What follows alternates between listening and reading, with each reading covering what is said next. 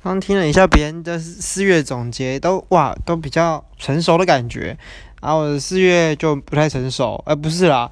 就是从耍费，然后进到期中考，然后期中考完很多报告，然后现在是准备很多报告开始，就到五月了，